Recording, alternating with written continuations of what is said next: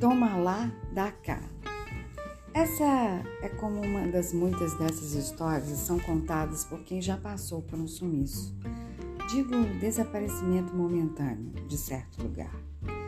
Ela era única, imprescindível, particularmente especial. Só não tinha noção de como era valiosa, pelo menos para mim. E como diz os ditados populares, só se dá valor quando se perde ou tudo que bom dura pouco. Será por quê? Parece que quando perdemos algo em nossas vidas é que realmente exorcizamos o nosso querer. E a história do sumiço começa assim. Mônica era minha irmã mais velha, daquelas que foram criadas onde nada pode, tudo é proibido. Coitada, mal sabia como chegava sozinha ao bar do Bizuca, aquele onde seu marido tomava todas, todos os santos dias. E a desculpa do Zezinho sempre era a mesma. Que isso, mulher? Larga de ser desconfiada. Estava trabalhando no conserto da torneira da casa da dona Joaninha e as desculpas sempre apareciam. Uma aqui, outra colar, até que Zé desapareceu como fumaça no vento.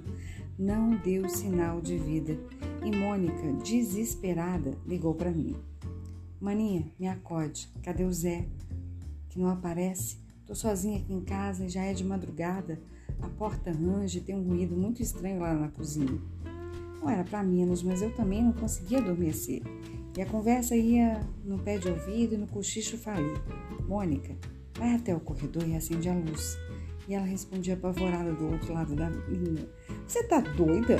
Não vou não. Se for ladrão, sequestrador, estuprador, deixa de ter medo, mulher. Vai lá e veja o que está acontecendo. O barulho só aumentava e minha paciência só se definhava. E Mônica miava. Logo em seguida, um silêncio absoluto.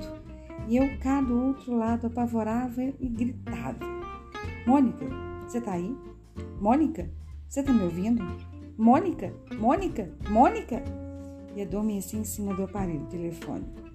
No outro dia, toda amassada, acordei escabelada, estressada com o sumiço do Zé. Ligo para ela de novo, a irmã mais linda do mundo, e ouço.